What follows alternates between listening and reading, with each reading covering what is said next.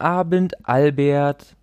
Guten Abend, Felix. Wir haben heute den 17.01., einen Freitag, und wir sitzen über das Internet verbunden in den beiden wunderschönen Städten Münster und Berlin in Deutschland und wollen heute über die neuesten Entwicklungen in der Präsidentschaftswahl der Vereinigten Staaten von Amerika reden.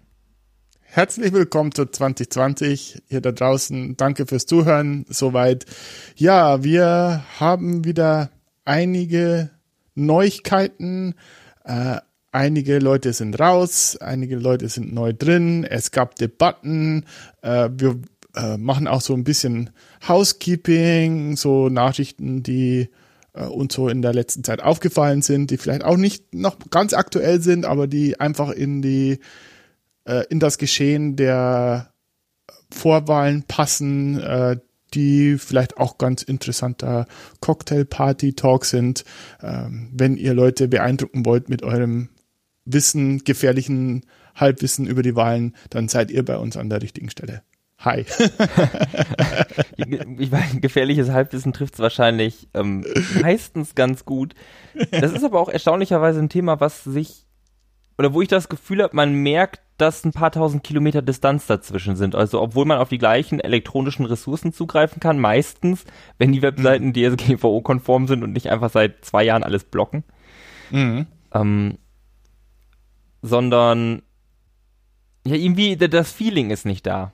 Das Feeling ja, also wenn du da total anders. immersed bist, ich meine, du kriegst auch natürlich keinen targeted äh, Twitter-Feed zu äh, den Sachen so wie äh, hier als wie wenn du jetzt in den USA leben würdest und äh, wahrscheinlich, wenn sie wissen, dass du amerikanischer Staatsbürger bist, dann wäre auch deine, deine Exposure zu äh, Wahlcontent ja auch anders. Äh, da kommen wir vielleicht auch noch kurz diskutieren, ob man jetzt Bernie wählt oder doch Trump und versuchen den Vater zu überzeugen. Mhm, genau. Oh je.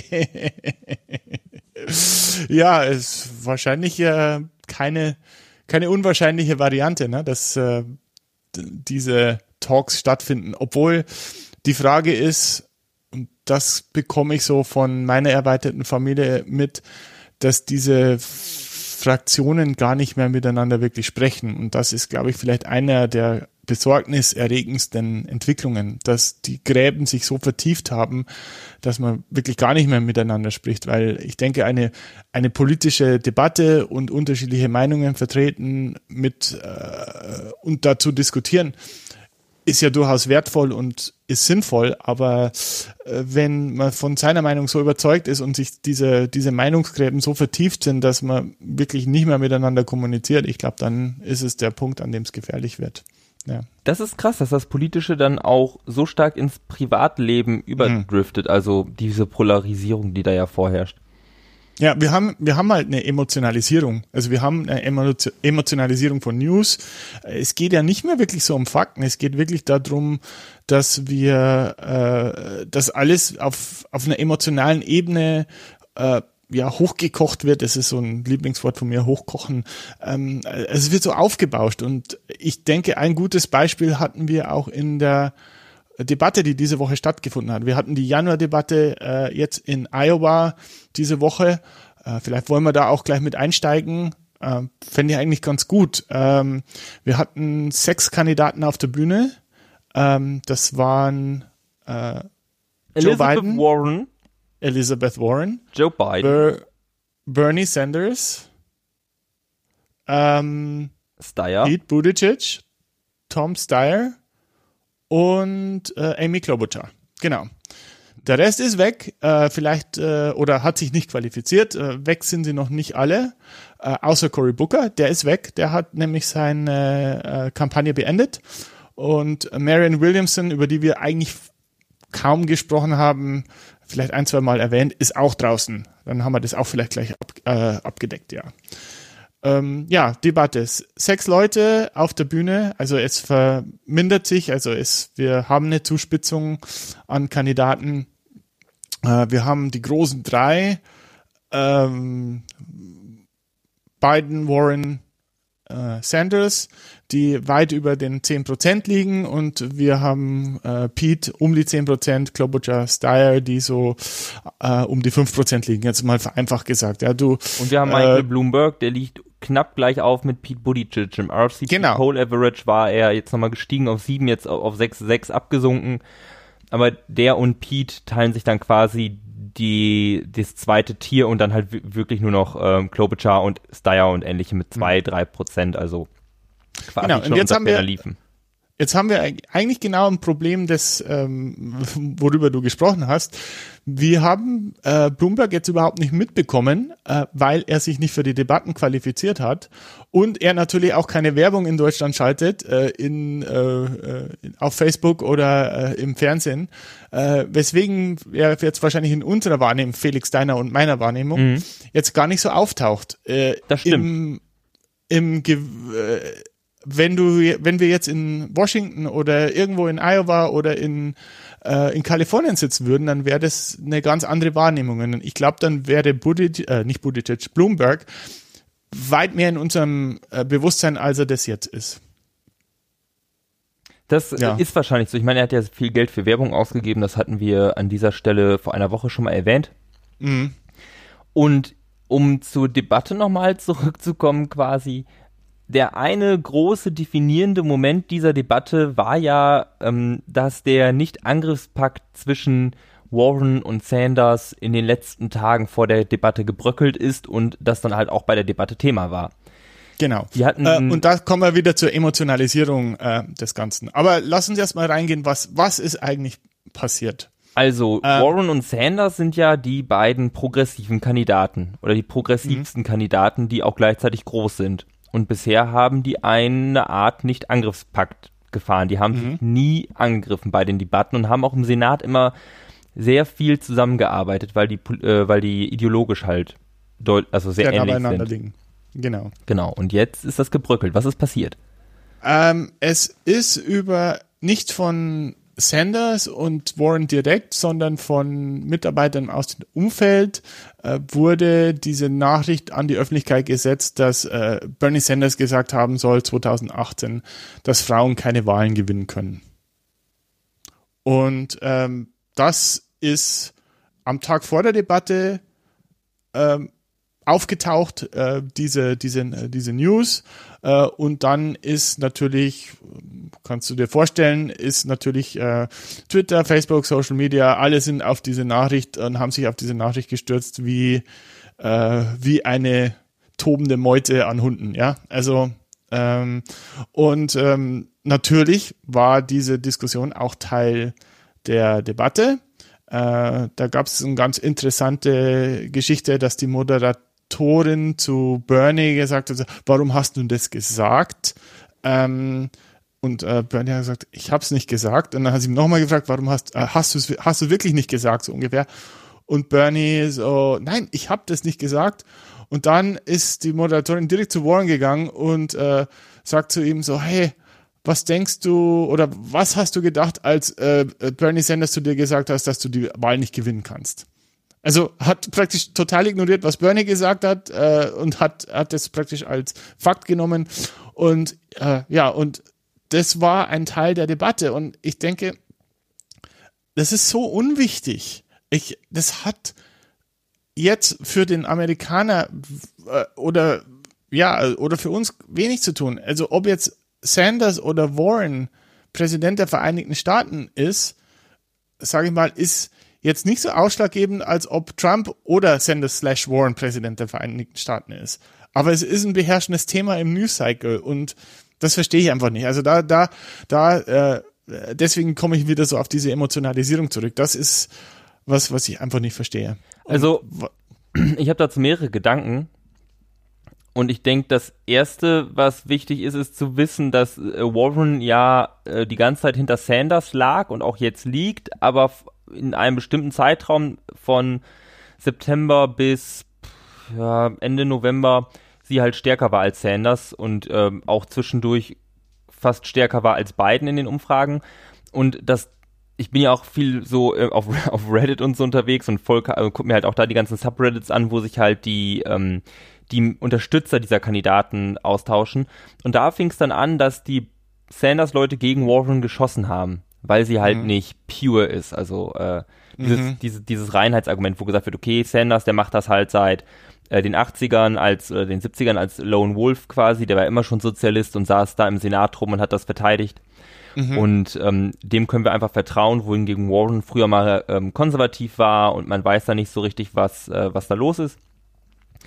Und ich denke, das ist wichtig zu wissen auf der einen Seite und trotzdem haben die Kandidaten sich das aber nicht anmerken lassen. Sanders hat nicht mhm. gegen Warren geschossen in der Zeit und Warren hat vorher auch nicht gegen Sanders geschossen und jetzt danach auch nicht, sondern das ist ja explizit von äh, Stefan, also von Mitarbeitern ähm, rausgegeben worden. Und ich kann mir sehr gut vorstellen, dass das Missverständnis war, weil mhm. es gibt auch ähm, Berichte, dass Sanders zu Warren gegangen ist 2014, 15 mhm. und sie gefragt hat, ob sie kandidiert für die Präsidentschaft, weil dann hätte er nicht kandidiert, sondern sie mhm. unterstützt. Mhm. Ja, ja.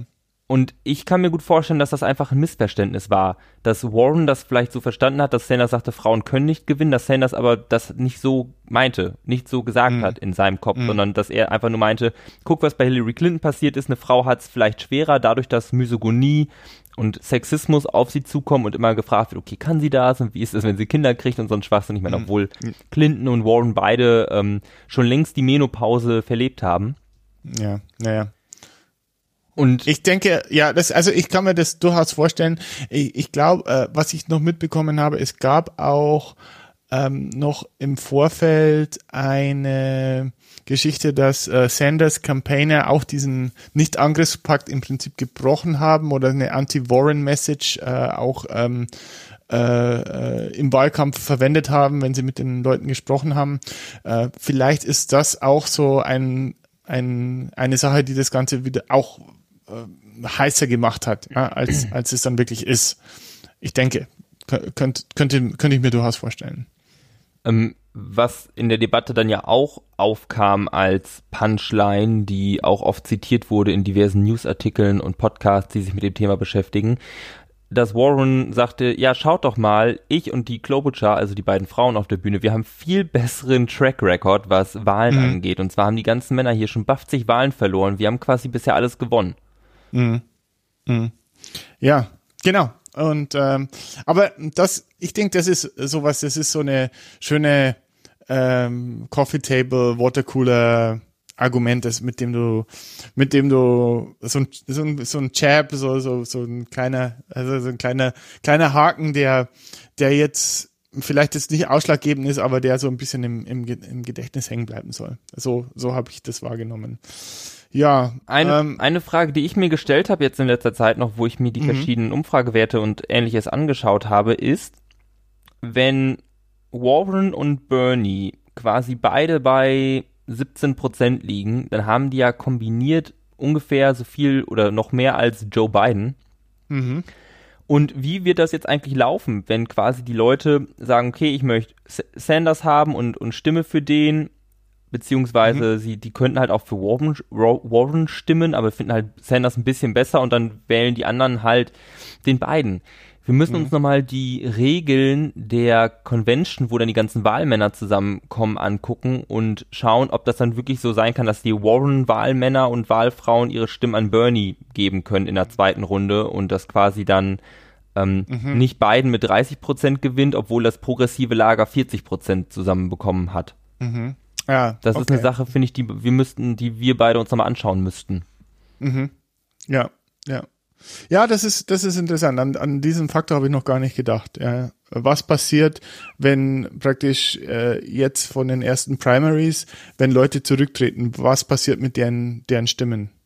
Genau. genau, das auf der einen Seite und wie, wie sieht das aus bei der Convention? Ist das ein großer Wahlgang, wo gesagt wird, okay, mhm. absolute Mehrheit, eine relative Mehrheit, Biden kriegt 30 Prozent, Sanders 15, Warren 15, damit ist es Biden? Oder gibt es zwei Wahlgänge, wo so lange quasi die letzten Kandidaten wegfallen und die Stimmen neu verteilt werden von den Wahlmännern, bis jemand die absolute Mehrheit hat? Weil mhm. das wird ja zu ganz unterschiedlichen Outcome kommen. Mhm. Und ich weiß auch, dass diese Regeln öfter mal geändert wurden. Ich hatte ja mhm. letzten Sommer gelesen Fear and Loathing on the Campaign Trail 72 von Hunter äh, S. Thompson. Mhm. da war es halt gerade so, dass McGovern, der auch dann Kandidat geworden ist, im Jahr davor mit einer Kommission die Regeln für dieses, für diese Convention ausgehandelt hat. Und da gibt es eine mhm. große Passage, wo halt die Regeln in dem Jahr erläutert werden, weil das gerade mhm. zu dem Punkt war, als die Demokraten in den 70ern nach der ähm, Convention 68 in Chicago ähm, die Primaries quasi eingeführt haben. Mhm, mh, mh. Und die Regeln haben sich tausendprozentig geändert, deshalb sollten wir uns das auf jeden Fall nochmal anschauen. Ja, richtig. Aber da ist ja noch ein bisschen hin. Ja, das stimmt. Ist noch, ist noch ein bisschen hin. naja. Ja, äh, ja, also das ist vielleicht so das Bemerkenswerteste von der Debatte, wie wir vorausgesagt haben. Äh, natürlich das Kriegs-Iran-Thema war auch beherrschend, aber ich habe jetzt da nichts äh, mitbekommen, was was bei mir hängen geblieben ist. Also also diese Mom and Pop Debatte, unfortunately, ist wirklich das, was bei mir hängen geblieben ist, weil es mich einfach so geärgert hat eigentlich, dass äh, ja, aber auch ich bin, kann mich nicht verschließen äh, und äh, oft bleiben die Fakten halt dann, vergisst man die Fakten halt wieder und man bleibt an den emotionalen Sachen hängen. Ja, it's only human vielleicht. Ja, ich weiß es nicht. Ja, ähm, was mich jetzt interessiert, was passiert mit den Kandidaten, die eigentlich jetzt lower pollen in nächster Zeit. Also wir haben natürlich Bloomberg, der auf dem Weg nach oben ist. Äh, wir haben Steyer, Klobuchar und, und Pete Buttigieg. Ähm, über Pete möchte ich ein bisschen sprechen, weil ich sehe, äh, äh also bei Pete sehe ich, äh, dass er es nicht geschafft hat, die schwarze Wählerschaft. Wir haben darüber schon mal gesprochen, dass er bei schwarzen Wählern ein Problem hat. Und ich, äh, er hat es nicht geschafft, dass er ähm, da höhere Zustimmungswerte bekommt. Und ich denke, äh, wenn man jetzt wahlstrategisch denkt und wenn ich jetzt äh, das äh, Democratic äh, National äh, Convention, also wenn ich wenn ich jetzt in der Steuerung wäre, äh, wenn man in die Daten schaut, äh, 2016 sind 4,4 Millionen Obama-Wähler nicht zur Wahl gegangen. Also die Leute, die 2012 für Obama gewählt haben, äh, gestimmt haben, sind 2016 nicht mehr zur Wahl gegangen. Das sind äh, und ein Drittel davon, also eineinhalb Millionen ungefähr, ist schwarz. Und diese 4,4 Millionen, äh, ich weiß nicht, äh, ob die dann natürlich alle für Hillary gestimmt hätten und wie jetzt die Verteilung der Bundesstaaten ist, aber 4,4 Millionen ist eine ganze Ecke. Und äh, das, äh, die schwarzen Wähler waren eigentlich die, die Obama an die Macht gebracht haben. Und man darf diese former Minority, man darf das nicht mehr äh, das, man darf das nicht mehr äh, vernachlässigen. Ist auch einer der Gründe, wieso die äh, Republikaner immer so stark versuchen, mit Gerrymandering ihre Districts zu beeinflussen, weil sie praktisch so diesen äh, gesellschaftlichen Wandel äh, an oder diese diesen Struktur an ähm, ja weiß, schwarz, gelb, äh, braun. Äh, es ist halt nicht mehr äh, weiß, die dominierend sind und sie versuchen es halt mit Gerrymandering immer noch so darzustellen, sage ich jetzt mal. Äh, und ich denke, also ein Kandidat, der gewinnen möchte, muss diesen Support haben. Der braucht eine breit, breite Unterstützung nicht nur von den, von den weißen Stammwäldern, sage ich jetzt mal, sondern der muss bei den farbigen Wäldern punkten und er muss es schaffen, dass, er, äh, dass die Leute zur Wahlurne gehen. Das ist ja auch eine ganz wichtige Unterscheidung, die man treffen muss, mhm. dass auf der einen Seite du nicht nur die Leute überzeugen musst mit deinem Kandidaten, also dass man mhm. sagt, okay, wir nehmen äh, Joe Biden zum Beispiel, weil der ist irgendwie Konsenskandidat, sondern dass die Leute, dass die Bevölkerungsgruppen, die sehr wahrscheinlich in großen Zahlen für dich äh, voten. Also dass man sagt, okay, die, äh, die Schwarzen als Gruppe gesehen oder die Hispanics oder die Arbeiterschaft, ne, du kannst ja diese Gruppen irgendwie bilden, wie du willst, mit Überschneidungen. Es gibt ja auch schwarze Arbeiter und ähnliches. Mhm. Dass, wenn meine Zahl rausgegriffen, die ich nicht belegen kann, aber 80 Prozent der ähm, schwarzen Amerikaner wählen Demokraten. Immer mhm. quasi. Weil die wollen auf jeden Fall nicht Donald Trump noch weiter da sitzen haben, weil der teilweise ja auch ein bisschen rassistisch ist. Mhm, mh. Dann geht es vor allen Dingen um den Turnout, also die Leute zu Sorry. die Untertreibung des Jahres. dann geht es ja um den Turnout, dann geht es ja nicht mehr darum, die Leute zu überzeugen, sondern dann brauchst du einen Kandidaten, wo die so hinterstehen und sagen, da habe ich Bock zu wählen und stell mich in diese mhm. Schlangen, die man dann am Wahltag immer auf Social Media sieht. Also mhm. wo gesagt wird bei Hillary, okay, da habe ich jetzt nicht so Bock, mich da hinzustellen, weil die sehe ich nicht, aber wenn mhm. Sanders da ist, wo man dann sagen kann, okay, ähm, der äh, inspiriert mich irgendwo, der inspiriert mich, da stelle ich mich jetzt hin. Das ist ja auch ein wichtiger Faktor und das hat der Obama ja zum Beispiel geschafft. Mhm, genau, ja, also ja, er hat, er, Obama hat mobilisiert. Er hat die Leute dazu bewegt, dass sie äh, zur Urne gehen. im Endeffekt. Und das hat eben den Wahlsieg zweimal gebracht, ja. Und das ist halt auch ein Riesenproblem der Demokraten an sich, dass die ja halt immer diese Coalition Building betreiben müssen. Mhm. Das ist mhm. ja eine große Unterscheidung zwischen den Republikanern beziehungsweise den, also den Konservativen und den mhm. Liberalen oder Linken, also den Demokraten, dass sie so eine diverse Koalition haben. Da sind ja, also bei den Demokraten sind da ja wirklich halt Gewerkschaften und Arbeiter drin. Dann hast mhm. du ähm, halt so moderate Liberale oder Leute, die keine Lust auf ähm, Konservative haben, dann hast du Feministen da drin und das musst du alles unter einen Hut bekommen. Mhm. Und einen ja, du hast halt viele Minorities im Prinzip. Du hast eine hohe Diversität und Diversität ist aber äh, hohe Diversität bedeutet auch eine erhöhte Komplexität. Es ist nicht so einfach zu managen. Aber ja. bei die, genau, bei den Republikanern ist der Unterschied halt einfach, dass die auch zwar eine Koalition betreiben müssen und dass die auch nach den Wahlen auseinanderbricht, aber zu den Wahlen ist die super vereint. Und ich möchte jetzt ähm, eventuell kommt jetzt in den nächsten zehn Sekunden den linken Einschlag, äh, der linke Einschlag durch, den ich doch hab. Ich bin ja davon überzeugt, dass viele Gruppen, die dann die, ähm, die Konservativen, vielleicht sogar die Radikaleren, einfach darin vereint sind, dass die Liberalen hassen. Und das ist ein vereinbar, also ein vereinendes Element, weil du musst überlegen, die Linken oder die Progressiven wollen ja meistens erstmal Dinge äh, verändern und groß und die Republikaner und die Konservativen wollen halt konserv äh, konservieren bewahren. Und zu sagen, wir möchten, dass es so ist, wie es bisher war, ist eine Position, auf die kannst du dich besser verständigen, als wenn du sagst, wir möchten es alles anders haben und dann muss mit jeder Gruppe abgeklärt werden, ja, aber wie wollt ihr das denn anders haben? Mhm. Ja. Das ist. Ja, äh, ja, ja, natürlich. Veränderung ist immer schwieriger als, ähm, als äh, Kontinuität. Also, wobei Kontinuität und Veränderung sich nicht gegenseitig ausschließen, aber ähm, ja, ich meine, ja, Make America Great Again. Es ist genau dieser Slogan. Es ist genau dieser, so wir wollen uns nicht verändern. Wir wollen, äh, wir wollen die Augen zu, äh, wenn, wenn wir, wenn wir uns die Hand vor die Augen halten, dann findet der Klimawandel nicht statt und dann äh, findet auch nicht statt, dass sich äh, quasi die Struktur unseres Landes ähm, äh, die Gesellschaftsstruktur unseres Landes verändert. Wir wollen das alte weiße Amerika zurück, wo die Schwarzen schön hinten im Bus sitzen mussten und wir das Sagen hatten. Das ist uh, Make America Great Again, ja. Und äh, und äh, äh, und das war, das war der, das Genie von Obama. Change we can believe in. Und er hat, äh, er hat dieses Wort Change so gefüllt, dass jeder seinen eigenen Change da drin gesehen hat. Äh, aber er hat es ja nicht wirklich definiert, wie dieser Change aussieht. Ja, aber, äh, äh, aber oder beziehungsweise er hat es so definiert, dass jeder für sich ein Stück in diesem Change gefunden hat.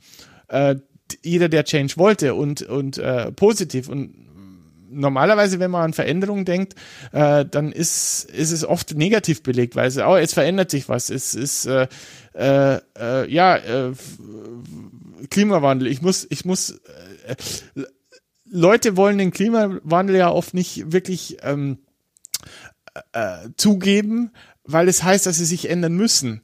Äh, das ist eigentlich das Ding. Ja, also ich glaube, dass Leute ins, in, insgeheim schon oft äh, verstehen, dass sich da was ändert. Und die verstehen auch, dass dies, äh, äh, die, äh, die Sommer wärmer werden, dass wir keine kalten Winter mehr haben.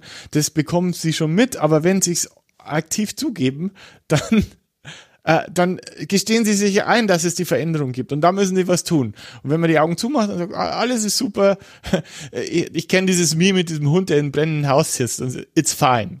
So, das ist, ja, das ist, das ist, äh, das ist für mich die Republikaner im Moment. Und ja. Finde ich eine ganz treffende ähm, Beschreibung irgendwo, muss ja. ich sagen. Aber ja. um, um nochmal zur ursprünglichen Frage zurückzukommen, Sorry, was mit den Abschweifung Deluxe, aber Nee, aber das ist ja der, das ist ja ein Markenzeichen dieses Podcasts, dass wir auch immer abschweifen. Um auf die ursprüngliche Frage zurückzukommen, was mit den schwachen Kandidaten ist, ich denke, manche davon werden, ähm, werden jetzt aufhören, ähm, weiter äh, zu kandidieren, einfach weil es Zeit, Geld und andere Ressourcen kostet, also Kraft.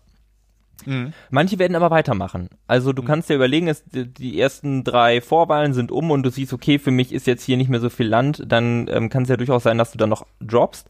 Ich denke, da sind zum Beispiel so ein, ähm, so ein, so ein, äh, so, so eine Klobuchar oder eventuell auch ähm, Bennett und Delaney ganz prädestiniert für aufzuhören noch. Wobei ich hingegen glaube, dass zum Beispiel ein ähm, Yang nicht aufhören wird, weil für den mhm. geht es gar nicht darum zu gewinnen, für den geht es erstmal darum zu zeigen, Bruder, ich habe vier Prozent bei der Präsidentschafts- oder bei der demokratischen Vorwahl bekommen. Mhm. und äh, hat damit ein Programm, was sich auch so weit von den anderen Programmen der Kandidaten unterscheidet, also so, eine, so einen technokratischen Ansatz, unter anderem auch an Umweltschutz und andere Dinge, ähm, so ein, genau, so ein Entrepreneur, Startup, technokratischen Ansatz, mit dem ich persönlich nicht immer so viel anfangen kann, aus verschiedensten Gründen, auf die wir irgendwann gerne mal eingehen können. Aber der, der hat, glaube ich, viele Leute, gerade aus, aus der Tech-Szene, vielleicht aus dem Silicon Valley, ähm, damit auf sich vereinen können. Ich weiß, dass Casey Neistat zum Beispiel, der eigentlich sonst relativ unpolitisch war immer, also der ist ja ein, ähm, der ist ja so ein YouTube-Dude, der rennt auch mit so einer oh, okay, Yank, okay. der rennt mit so einer Yank-Kappe rum. Da steht ja dann, also diese Yank-Cappy sind Marv, steht da einfach drauf, also Mathe. Hm. Mhm. Und es ist halt dieses, ähm, ja, wir bringen allen unseren Kindern Programmieren bei und das wird alles total geil und äh, wir machen einfach Nuklearkraft besser, dann müssen wir nicht unsere Energie ähm, unseren Energiebedarf zurückschrauben, sondern wir holen uns das halt nicht aus Kohle, sondern aus äh, äh, Nuklearkraft. Und das ist wahrscheinlich alles verkürzt, aber ich glaube, so jemand, der wird nicht so schnell aufhören, wohin halt, wohin hingegen jemand, der einen aktuellen Job hat als Senator oder ähnliches, irgendwann aufhören wird, um das Geld zu bewahren, um nicht noch mehr Kraft da reinzustecken und so weiter und so hm. fort. Ja, ja. Ja, also wie gesagt, also ich, äh, ich denke, ja, Klobuchar ist für mich eine Kandidatin und auch die, die, sagen wir, die klassischen Kandidaten, äh, die Delaney, die, äh, die Delaney. Jetzt, die Delaney, äh, die jetzt im Moment äh, einfach nicht mehr auf, es nicht mehr auf die Bühne schaffen, da wird jetzt noch einiges folgen, denke ich ja. Ja, ja. Ähm, ja aber ähm, ist ja auch gut, weil es sind nur noch irgendwie 290, 91 Tage bis äh, zur Wahl. Es ist nicht mehr, nicht mehr lange. Es geht schnell jetzt. Weißt genau. du was, Albert? Was wir wegprokrastiniert ja. haben seit drei Wochen oder noch länger? Nee. Ich hatte dir eine Hausaufgabe gegeben. Ah, die Hausaufgabe. Okay, okay. Und zwar ähm, hatte ich, das ist ein Video, was ich wollte, dass du dir anguckst, damit wir mal drüber reden können. Und zwar von CGP Grey auf YouTube. Link ist natürlich in den Show Notes, also könnt ihr jetzt stoppen, es euch erst angucken oder ihr hört uns zu und wenn ihr ähm, für euch befindet, ist interessant genug, dann könnt ihr es sehen. Hm. Wie Sechs wollen wir es machen? Ja, also, Möchtest du erklären, was da drin vorkommt und dann reden wir drüber oder ich versuche zu ergänzen? Genau, oder? ich ich erkläre dir mal, genau, ich, ich, Papa Albert erklärt dir mal, wie, wie das Electoral College funktioniert. Nein, ähm, ähm, das ist ein Plan. Äh, es ging um in diesem Video um ein, äh, ein, äh, ein Denkansatz, um eine Methode, wie man das Electoral College abschaffen könnte, ohne dass man irgendein Gesetz bricht, beziehungsweise dass man ähm, dass man ähm, ja, dass man die Verfassung neu schreiben müsste. Und äh, zwar geht's darum, also das Electoral College, was äh, das macht, ist ja, dass äh, Wahlmänner aus jedem Staat entsandt werden, die den Präsidenten wählen. Der Präsident wird dann nicht direkt gewählt. Jetzt haben äh, jetzt halten es einige Staaten so, dass äh, praktisch Winner takes it all, also wenn der äh, äh, der Staat 50 plus 1 hat, gehen 100% der Stimmen an den, äh, äh, äh, an den äh, Gewinner des Staates. Äh, in anderen Fällen äh, ist es so, dass es anteilsmäßig ist, in anderen Staaten. Äh, aber generell ist dieses System, ist, hat halt eine gewisse Imbalance oder Unbalance, weil, wie wir es ja gesehen haben, Hillary hatte äh, drei Millionen Stimmen mehr als Trump in der 2016er Wahl, äh, hat aber einfach nicht genügend Wahlmänner hinter sich bekommen. Wahlpersonen, ja, äh, äh, um, um äh, korrekt zu bleiben. So, und äh, jetzt dieser Plan, was dieser Plan besagt, ist sehr interessant, ist sozusagen so im Hinterzimmer vereinbart man, okay, also diese Wahlmänner haben nicht die Verpflichtung, äh, nach dem Bundesstaat zu wählen. Das ist zwar jetzt immer so passiert, also was, was im, äh, aber ein Wahlmann kann auch äh, gegen äh, die Wahlentscheidung, ähm, äh, also im Staat äh, stimmen. Es das heißt, äh, es wäre möglich, dass äh, äh, wenn man genügend äh, Staaten beisammen hat, die sagen, wir wählen jetzt nicht, wie im Staat gewählt worden ist, sondern wie nach der Popular Vote äh, den Präsidenten oder die Präsidentin, äh, dann würde man ähm, äh, dann würde praktisch der Präsident oder äh, derjenige oder diejenige Präsidentin werden, die die meisten Stimmen im Popular Vote hat, also Allgemeinstimmen. Und der Plan dahinter ist sozusagen, dass sich genügend Staaten finden, um eine absolute Mehrheit ha haben. Also es müssen sich genügend Staaten finden. Es gibt ja insgesamt 538 äh, Wahlmänner und Frauen. Äh, und man braucht quasi die Hälfte plus eins. Äh, hilf mir mal dabei. 250, 265, 268, 269 müsste es sein, wenn ich jetzt mich. Okay. Ja, 269. Mhm. Also man braucht genügend Staaten, äh, um 269 Wahlmänner zu haben.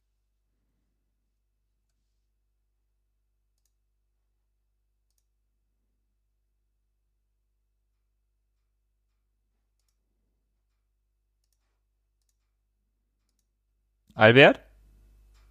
Würde und nur einer machen würde, dann würde, würde der Staat ja Probleme haben und ähm, äh, es gäbe einen riesen Aufruhr. Aber im, im Prinzip ist es so eine Art, ähm, eine Art Verschwörung, äh, die aber ähm, ähm, völlig legal ist. Ja, beziehungsweise so richtig war noch niemand vom Supreme Court und hat das mal durchgefochten, ne? Mhm. Und man muss ja auch sagen, das fand ich in dem Video sogar sehr schön herausgearbeitet, dass das ja kein Bug ist. Also das ist ja jetzt nicht so, dass man sagt, okay, die haben damals mit der Verfassung Mist gebaut und jetzt hab, mhm. hat man das, sondern wir hatten ja schon drüber geredet, die Anzahl der Wahlmänner setzt sich zusammen aus der Anzahl der Senatoren für jeden Bundesstaat und die Anzahl der ähm, Hausabgeordneten. Mhm. Es sind, nicht genau die gleichen Personen drin, aber man nimmt die Anzahl der Hausabgeordneten plus die Anzahl der Sen Senatsmitglieder für jeden Bundesstaat und ähm, das sind dann die Anzahl der Wahlmänner, macht zusammen 538. Und das Haus und der Senat kommen ja daher, dass die großen Staaten, die kleinen Staaten darüber einen Disput hatten, wie man äh, den Bund, den man gründet, also das Federal Government regieren sollte und wer da wie stark ist. Und man mhm. hat also einen proportionalen Anteil drin mit dem Haus und einen nicht proportionalen Anteil mit dem Senat. Und das überträgt sich halt auch aufs Electoral College. Mhm. Ja. Und das ist halt kein Backe, sondern dass das schon so intendiert wurde, weil man halt äh, im 18. Jahrhundert diesen Kompromiss geschlossen hat und sagte, okay, das ähm, ist jetzt so und ist gut. Mhm. Ich denke, was noch wichtig ist zu erwähnen, dass ganz viele Amerikaner in Meinungsumfragen unterstützen, dass der Präsident direkt gewählt wird. Zumindest 2007 hatte ich vorhin noch auf Wikipedia gesehen, sogar äh, haben 60 Prozent der Republikaner zugestimmt. Ich denke mal, heute ist das weniger. Das Argument der mhm. Republikaner ist ja immer, ja, guck mal, sonst würden ja nur hier die Städte entscheiden, wer mhm. Präsident wird. Und so entscheidet jetzt ganz Amerika, nämlich auch die Leute, die in der Mitte sind. Obwohl mhm. natürlich ähm, dein Kilometer Acker, den du mehr hast, quasi nicht wählen kann. Mhm. ähm, ja. Und ich, ich denke, noch ein wichtiger Punkt, den man ansprechen muss, dadurch, wie das jetzt gelöst ist und dass manche Staaten fest in demokratischer Hand sind, also dass ein Republikaner bei einer Präsidentschaftswahl Kalifornien gewinnt, ist halt. Ist unwahrscheinlich. Ja, sehr unwahrscheinlich. Mhm. Und deshalb campaign die Präsidentschaftskandidaten quasi nur in den Swing States. Also Florida, Nevada, was noch? Colorado. Mhm. Pennsylvania. Pennsylvania. Pennsylvania und das heißt, die konzentrieren sich auch verstärkt auf die Belange dieser Staaten, einfach weil die von der Bevölkerung unentschieden sind. Mhm. Und also das, eigentlich das ist, halt auch eine Kritikpunkt am aktuellen System und das könnte man dadurch ähm, durch ein Popular Vote und jetzt durch den äh, Nepavo Interco mhm. Umgehen. wir, also Nepavo Interco steht für, jetzt warte, müssen wir, müssen, National wir so Popular Vote Interstate Compact. Genau. Nepaco Intervo, genau. Ja, das ist so ein schöner Name für so ein, äh, ja, fast schon evil, evil Geschichte. Ne? ja, aber ähm, ja, du hast recht natürlich. Also die ähm, die Staaten, die strikt äh, immer republikanisch oder demokratisch wählen, die äh, werden auch dann so links liegen gelassen, weil natürlich die Kandidaten, die Präsidentschaftskandidaten ihre äh, ihre Efforts, ihre Mühen auf diese Staaten fokussieren.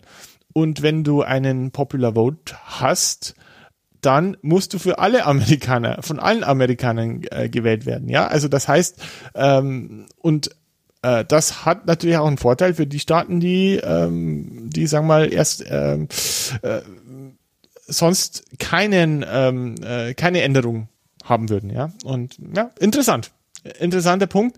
Und ich glaube, dass diese, also ich habe das sogar letztens in einem der Election Ride Podcast gehört, dass äh, äh, dieses, äh, also dieser Plan durchaus am Leben ist und durchaus jetzt keine äh, kein äh, nicht im Elfenbein keine Elfenbeinturm-Idee ist, sondern eine richtige Idee, die auch äh, umgesetzt werden könnte. Ich denke, die Frage ist halt auch vor allem, welcher rote Staat macht mit. Also nur demokratische Staaten können das quasi nicht verabschieden.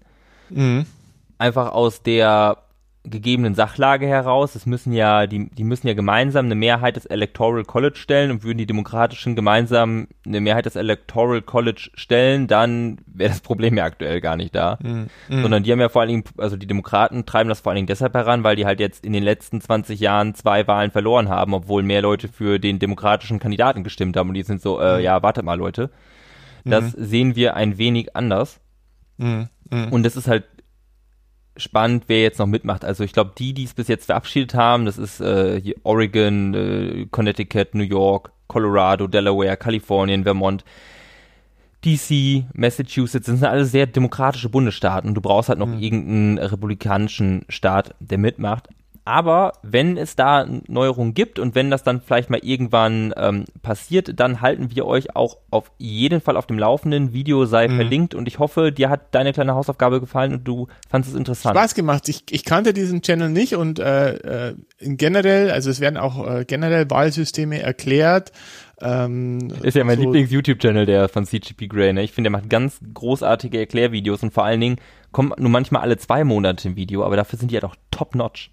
Hm, äh, also wirklich gut erklärt. Ähm, also gerade so diese diese Wahlsystem und äh, direkt indirekt hat mir auch äh, geholfen, unser deutsches Wahlsystem ein bisschen besser zu verstehen mit Erststimme und Zweitstimme und sowas.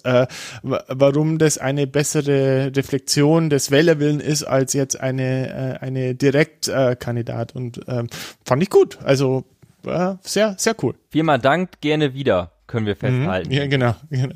Gut, Top-Ebayer, Top, Top-YouTuber, gerne wieder. Top-Ebayer. Ich weiß nicht, ob du das noch kennst, junger Hüpfer. Och, Albert, ich lebe auf eBay Kleinanzeigen. Ja, ja, aber das ist ja nicht das Gleiche.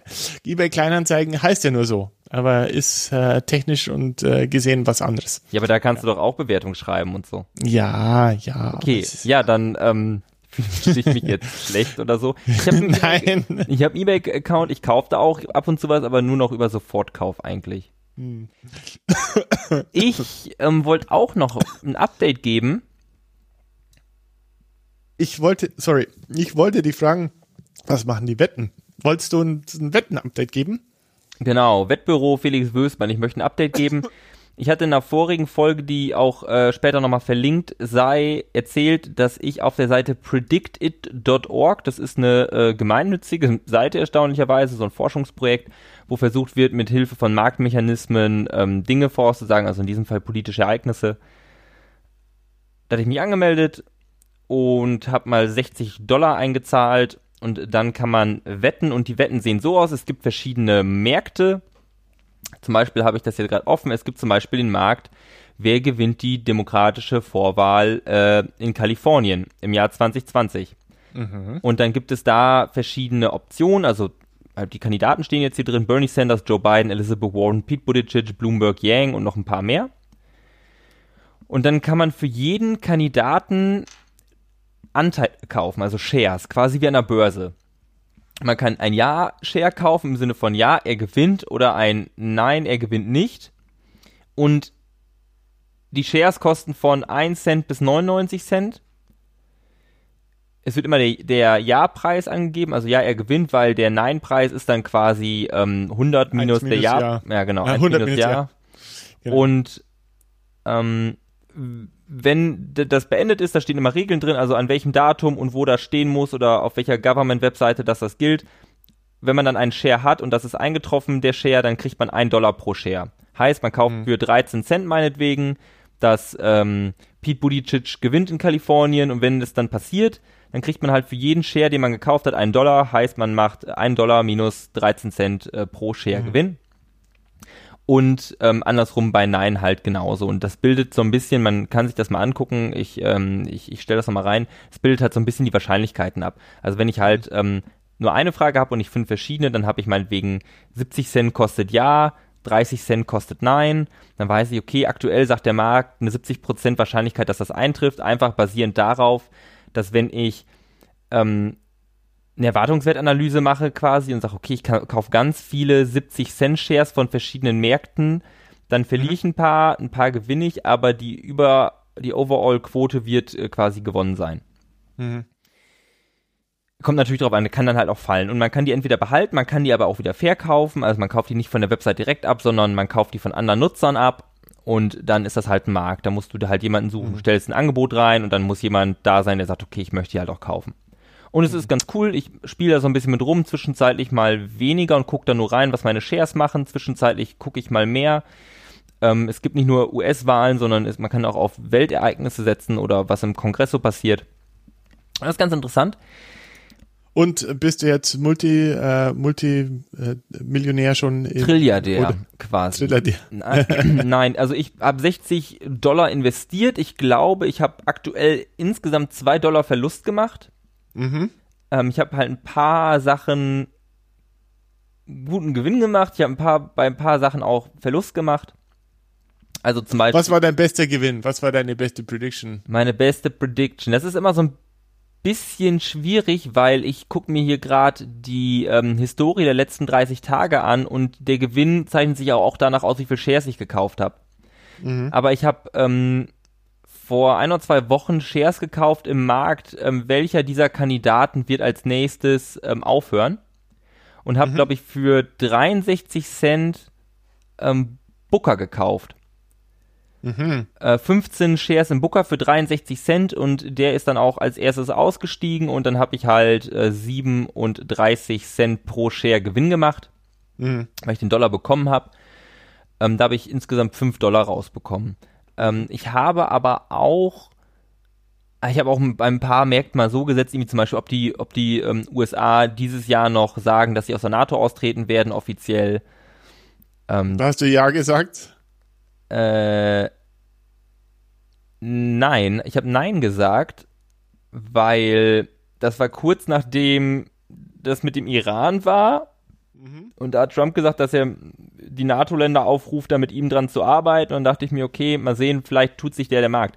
Ich, das heißt ja nicht unbedingt, dass ich glaube, dass das eintritt. Ich glaube nur, dass der Preis in nächster Zeit steigt. Ah, verstehe. Also, und dann kannst du verkaufen auch wieder. Ne? Genau, dann kann ich ja verkaufen. Das heißt, ich sage, okay, der hat was gesagt, ich kann mir vorstellen, dass der Preis sich verändert, dann kaufe ich es und verkaufe es danach wieder. Hm.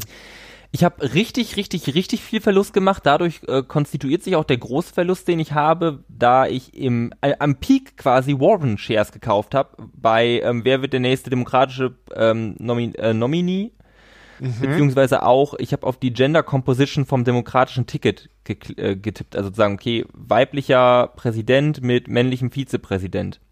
Mhm. Und das sah halt voll gut aus und ich war auch, und ich war ja lange schon von Warren überzeugt und dann habe ich auf sie gesetzt und halt echt verloren. Also Warren ist sehr stark gesunken. Ich halte die Shares aber noch, weil ich glaube, das geht noch hoch. Die liegt aktuell, glaube ich, bei 10 Cent.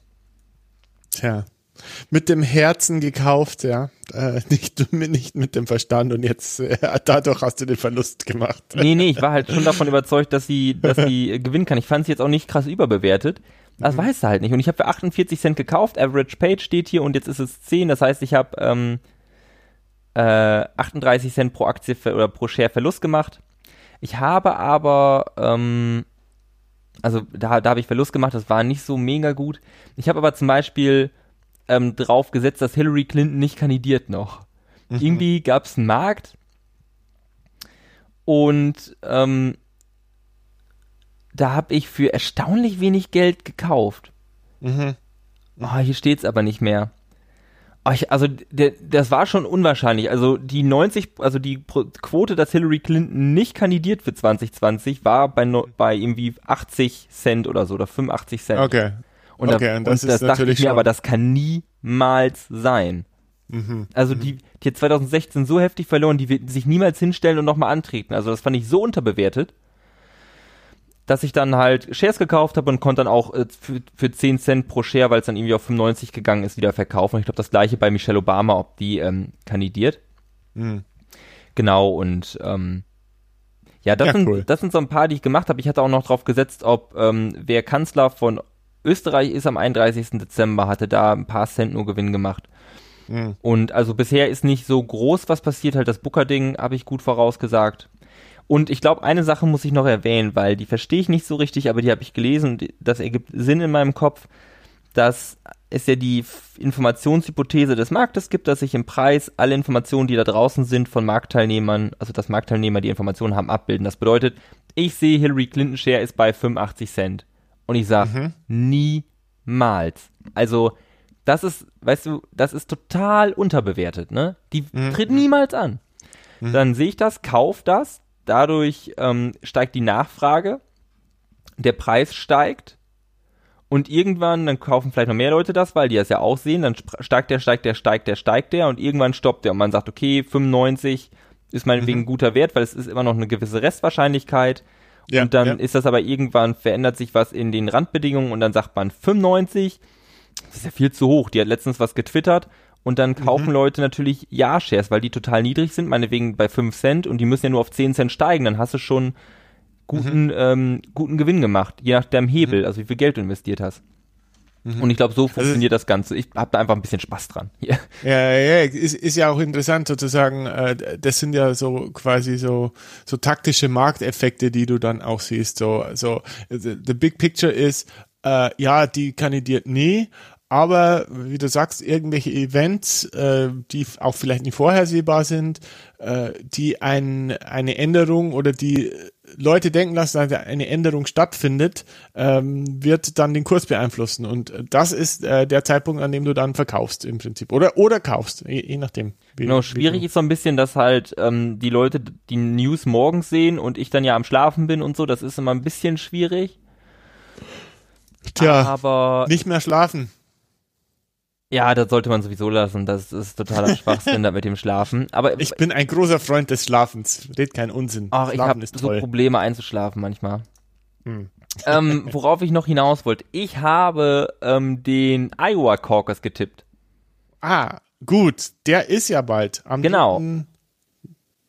3. Dezember. Nein, 3. Februar. Und So. ich hatte mir das angeschaut und da waren zu dem Zeitpunkt Bernie Sanders und Joe Biden ungefähr gleich auf, je nachdem, welche Poll man geguckt hat. Ich glaube, die Des Moines Re Register Poll ist ja die Hauptstadt von Iowa, die hatte Sanders vorne, eine andere hatte Biden vorne.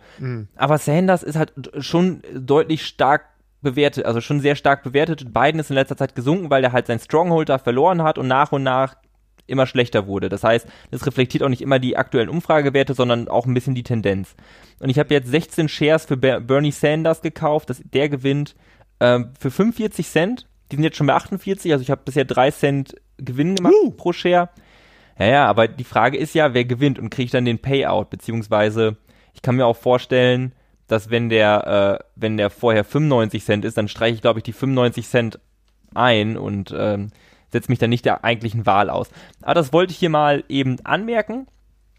Und ich werde mal von meinem Konto ein bisschen was freischaufeln. Also ich werde andere Shares verkaufen, dass ich ein bisschen wieder was zum Investieren habe. Und dann können wir ähm, das nächste Mal, wenn wir aufnehmen, gemeinsam äh, New Hampshire tippen. Oh ja, genau. Vielleicht, vielleicht steuere ich ein paar Euro dazu oder ein paar Dollar dazu. Dann kannst du auch mit meinem Geld ein bisschen spielen. Du bist dann, äh, bist dann ein Broker, genau. Du bist dann mein, Broker. Äh, ja, genau. Nee, das, das passt schon. Also einfach nur für den Gag, dann, dann äh, ich habe ja hier genug, genug Geld drin noch und dann. Hast ja genug Geld, ja super. Das, Nee, aber ich habe ja, ich habe ja Das bis, erzähl mal deinem Arbeitgeber. ich hab ja bisher zum Glück nur irgendwie zwei Dollar Verlust gemacht in jetzt ein paar Monaten. Äh, das Ja, heißt, das ich, wir können mal fünf, wir können mal fünf Dollar investieren oder so nächste Woche. Genau. Oder übernächste Woche. Naja, Ja, schön, dass gut. ich das nochmal anbringen konnte. Ja, super, toll. Ähm, äh, es ist spannend, also es, es ist schön, äh, irgendwie zu sehen, so, so Industrie oder äh, Wirtschaftseffekte auf Politikeffekte. Und es, es hängt ja auch zusammen und ähm, ist, ein, ist ein cooles Experiment, äh, finde find ich spannend. Ähm, bevor wir aufhören, wir quatschen ja schon wieder ziemlich lange. Ich wollte dir nur noch eine äh, ganz überraschende Nachricht äh, mitteilen von Facebook. Oh, welches, Ja. was? Jetzt gerade reingekommen oder? Nein, ist schon länger, aber Facebook hat äh, ganz überraschenderweise ein Statement veröffentlicht, dass äh, sie äh, daran glauben, äh, dass es die Meinungsfreiheit äh, und die Diskussionskultur äh, fördert, wenn jeder äh, erzählen kann in seinen Werbungen, was er will. Und äh, das heißt, im Endeffekt erlauben sie äh, Lügen und sagen, verschieben die, äh, schieben die Verantwortung von sich und sagen, äh, also im Gegensatz zu Twitter, die gesagt haben, hey, wir müssen das ein bisschen kontrollieren, dieses Campaigning. Wir sollten, äh, wir sollten da gewisse ethisch-moralische Codes einhalten und wir unterstützen das als Firma.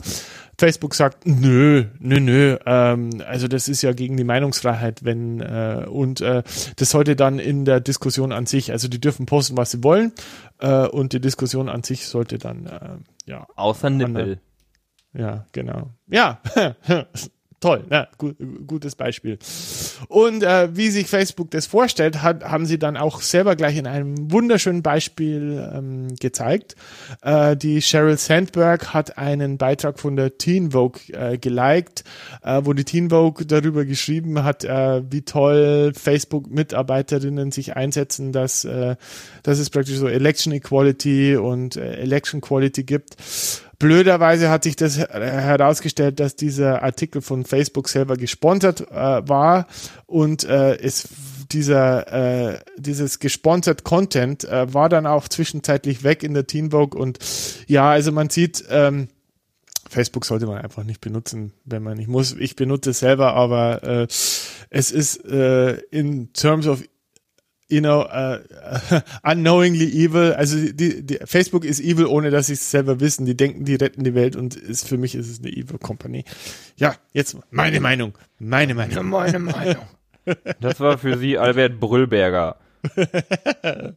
Na, wir wollen hier nicht äh, Jan Brüllberger und äh, Olli äh, weiß ich, Stefan, Olli Böhmermann, nein, ich, du weißt, wen ich meine. Äh, Olli Böhmermann. Olli Böhmermann. Und der berühmte Fernsehmoderator Olli Böhmermann und der Musiker Jan Schulz. ja, der Musiker Jan Schulz, genau. okay, es ist Zeit aufzuhören. Ja, ich merk's auch, ey.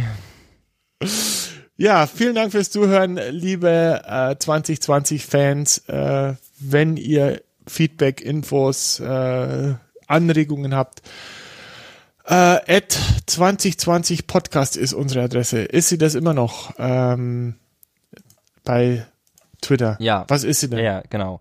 Ähm, hallo at 2x20.de ist eine unserer vielfältigen E-Mail-Adressen.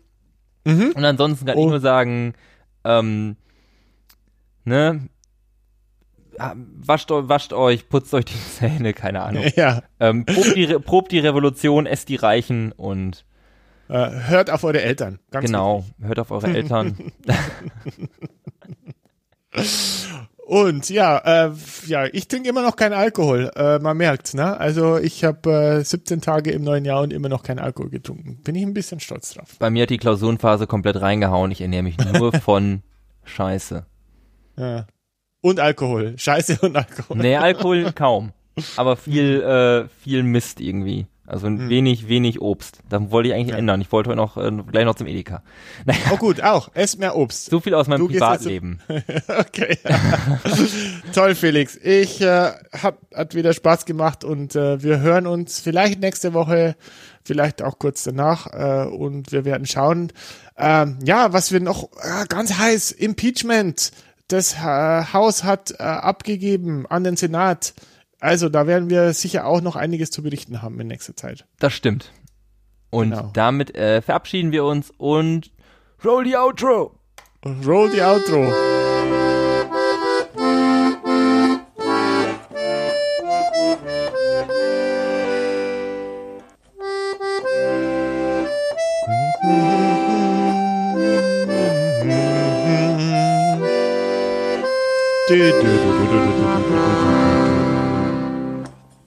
Boing.